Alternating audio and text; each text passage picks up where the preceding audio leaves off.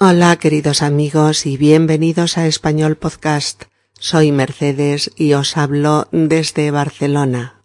En nuestro episodio número 168, Elina, de Voices en español, y Mercedes, de SpanishPodcast.org, charlan sobre podcasts, sobre Spanish Podcast específicamente y sobre las numerosas oportunidades que tú tienes para mejorar y perfeccionar tu español.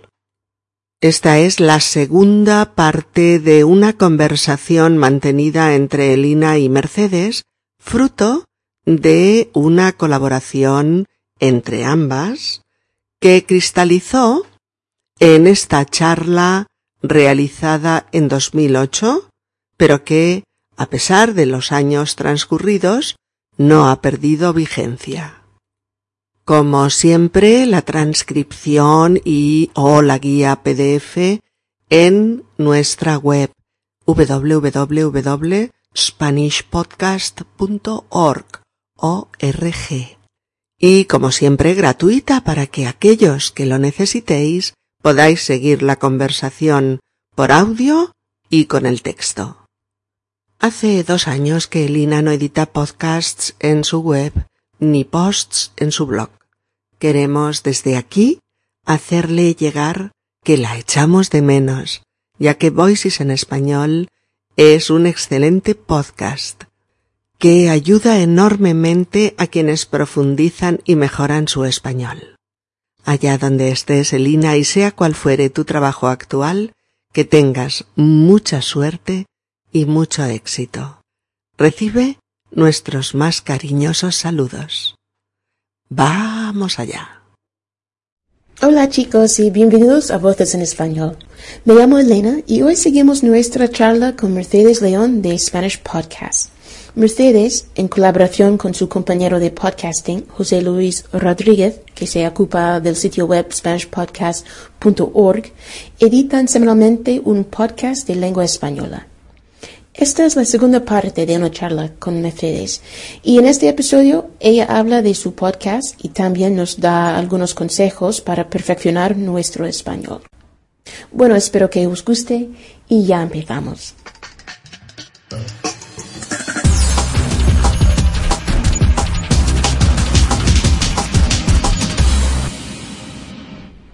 Hola Mercedes, ¿qué tal? Hola Elina. Encantada de estar con vosotros. Bueno, Mercedes, cuéntanos, ¿cómo surgió la idea de Spanish Podcast? Pues surgió un poco de la observación del papel de las nuevas tecnologías en cuestiones educativas y de aprendizaje. José Luis es especialista en este tipo de aplicaciones y yo lo soy en estrategias de aprendizaje de lenguas en niños discapacitados. Hoy día Muchos de los procedimientos clásicos en los procesos de enseñanza y aprendizaje se han visto completados y enriquecidos por los recursos que nos ofrecen los ordenadores, los reproductores de MP3, mm, los audiolibros, el aprendizaje online, en fin, el mundo ha dado un giro de 180 grados con el uso de las nuevas tecnologías. Y el aprendizaje, en este caso de segundas lenguas, no se ha quedado al margen. Yo además escuchaba podcasts en inglés y me fascinaba el poder usarlos a mi aire. ¿Cuándo? ¿Cómo y dónde a mí me iba bien? Sin horarios fijos, sin compromisos. Y todo esto junto, añadido a nuestra pasión por la lengua y por las nuevas tecnologías, nos empujó a hablar de la posibilidad de hacer un podcast sobre lengua española. Y lo que inicialmente fue solo un sueño, se fue convirtiendo en una realidad que dura hasta hoy. ¿Cuáles son los contenidos de tu podcast? Los contenidos. Mm, pues mira, intento que esté presente mm, todo lo necesario para ir avanzando en el aprendizaje y perfeccionamiento de una lengua. Por ello, el episodio suele basarse en un pequeño diálogo que es como una especie de instantánea de una situación común y real de la vida diaria.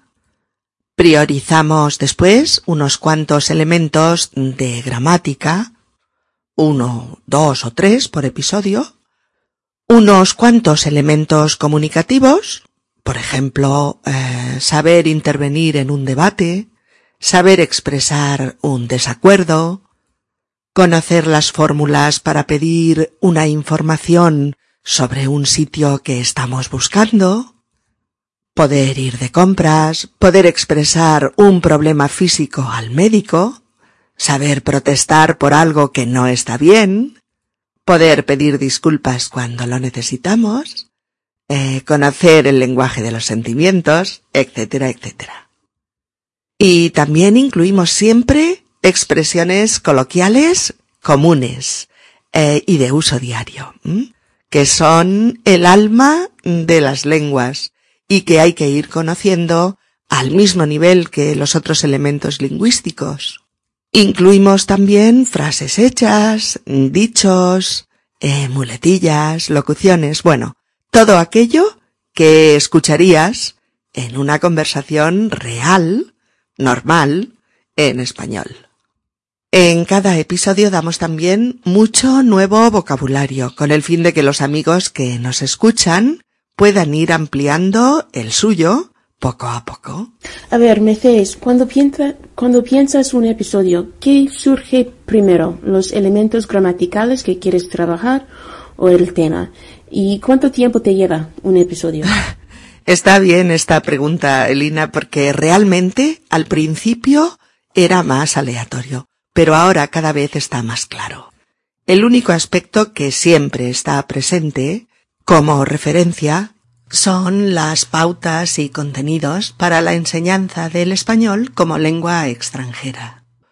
Eh, nosotros nos situamos tanto en los dos estadios de nivel avanzado como también en los dos de nivel intermedio, porque hay estudiantes de nivel intermedio que también siguen muy bien los episodios. Mm, después elegimos un tema que nos inspire y que nos motive y trazamos en él los objetivos gramaticales, los comunicativos y los de vocabulario que se ajustan a ese tema, además de enmarcarlo lógicamente pues en un contexto eh, sociocultural español. Y por último, pensamos cómo rentabilizarlo al máximo en un formato solamente audio, que es el de los podcasts. Y esa es la gran aventura semanal. Y dada la extensión de vuestros podcasts, calculo bastante tiempo para todo eso, ¿no? Demasiado a veces. eh, mira, pensar el tema, diseñar los contenidos, eh, escribir el diálogo, escribir la explotación didáctica del diálogo, grabar, corregir errores de la grabación, eh, pulir la guía, preparar el PDF y editar el podcast en iTunes y en la web de Spanish Podcast son alrededor de unas ocho horas. Esto cuando todo va bien. Cuando algo falla, nos volvemos locos. te entiendo. Es muchísimo trabajo hacer un podcast. Y también en tu página web uh, hay una transcripción del audio. Sí, sí, sí. Damos eh, una transcripción del audio con cada episodio. Y la transcripción es totalmente gratuita. Mm, en nuestro sitio web, en www.spanishpodcast.org, están todas las guías didácticas de todos los episodios. Solo hay que hacer un clic sobre cada guía en PDF y la tienes a tu disposición. La otra ventaja es que los que dominan menos el español pueden escuchar el podcast leyendo la transcripción escrita que hay debajo de la barra del sonido del MP3. Mercedes, ¿habéis pensado en la posibilidad de elaborar algún tipo de ejercicios complementarios a los episodios? Mm, pues sí, hace meses que, que venimos diseñando un paquete de ejercicios para reforzar y consolidar lo que se aprende y se practica con los episodios. Ha sido largo y laborioso diseñarlos en la misma línea de Spanish Podcast, pero creo que pronto podremos empezar a ofrecer los primeros ejercicios que además ofrecen una novedad importante y es que serán audio ejercicios o ejercicios podcast, como quieras llamarle. Qué bien, los espero con mucha, mucha ilusión. Bueno, Mercedes, otra cosa. Nos gustaría que nos comentaras algunos aspectos que te parecen realmente útiles para la gente que está aprendiendo español como segunda lengua. Algunos consejos que les sirvan para progresar a un ritmo más rápido. Mm, bueno, en este terreno creo que no podemos innovar mucho porque lo que hay que hacer para aprender una lengua bien es cosa sabida por todos. Mm, lo realmente importante no es saber lo que hay que hacer, sino hacerlo, llevarlo a cabo, tener la fuerza de voluntad de ponerlo en práctica. Pero bueno, podemos aconsejar como cosas importantes las siguientes. Una de las cosas más importantes para un estudiante que aprende una segunda o tercera lengua es, si puede, ir a clase. Escuchar las explicaciones del profesor de lengua, estudiar gramática, vocabulario, sumergirse en situaciones interactivas y de comunicación con sus compañeros de curso, e intentar tener un papel lo más activo posible en clase en todas las facetas que se trabajan en ella. Otra cosa que hay que hacer es invertir tiempo. Invertir tiempo en el aprendizaje del idioma y dedicar todo el tiempo posible a estar inmerso en diferentes entornos relacionados con el idioma que aprendes. Cuanto más tiempo estés en contacto con tu idioma de aprendizaje, más rápido y seguro progresarás. Eso significa escuchar, leer, escribir, hablar, estudiar gramática, ampliar poco a poco el vocabulario, las expresiones coloquiales, el uso fluido de los tiempos y modos verbales, etc. Tiempo e inmersión. Tiempo e inmersión son dos de las claves para que alguien avance en una segunda lengua de aprendizaje. Pero no tiene que ser una frase, tiene que ser una agenda que se lleva a cabo y un compromiso.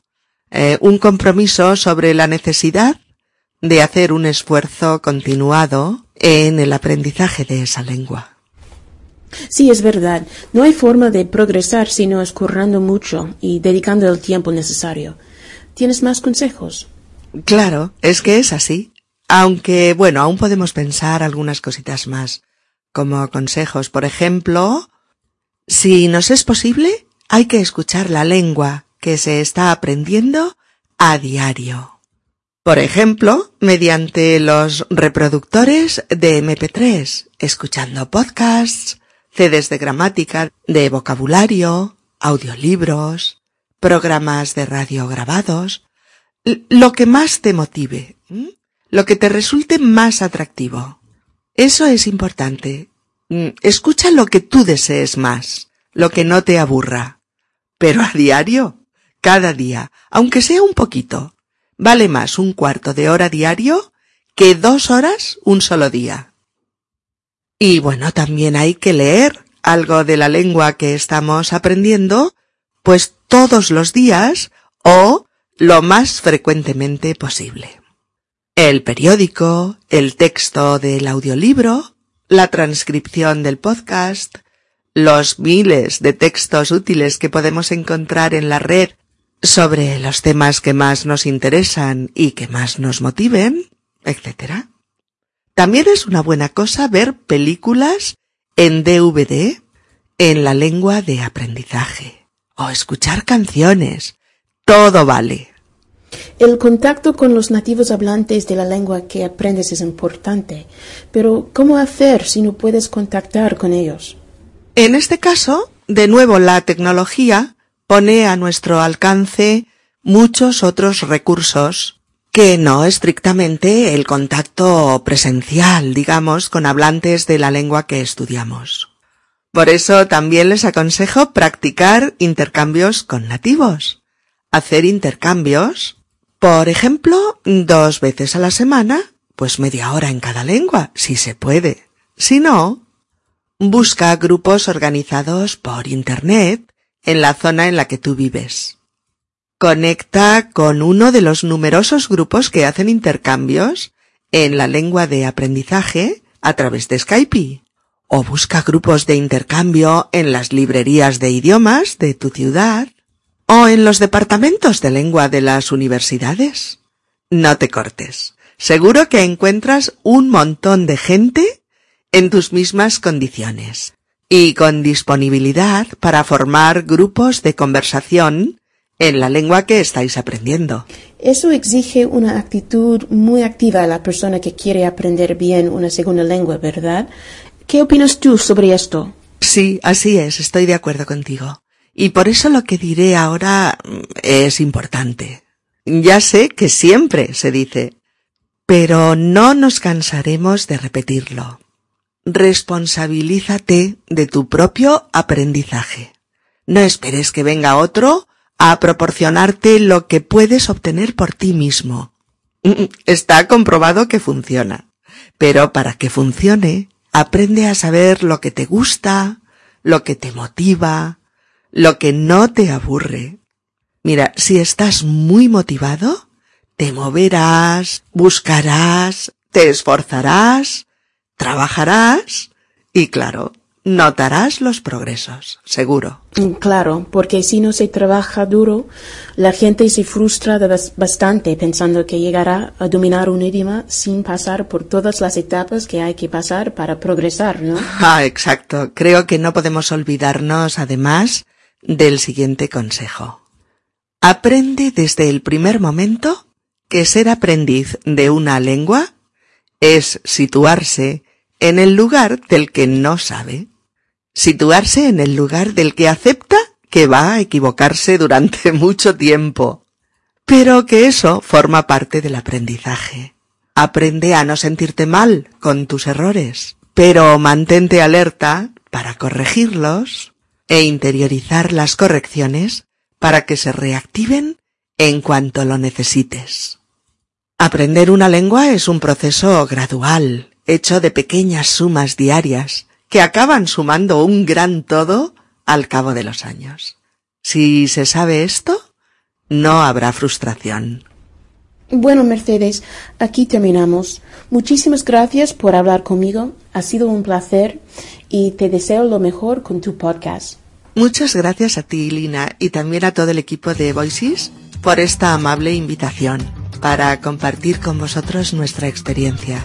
Nos ha encantado mantener esta charla con vosotros. Mucha suerte y un fuerte abrazo.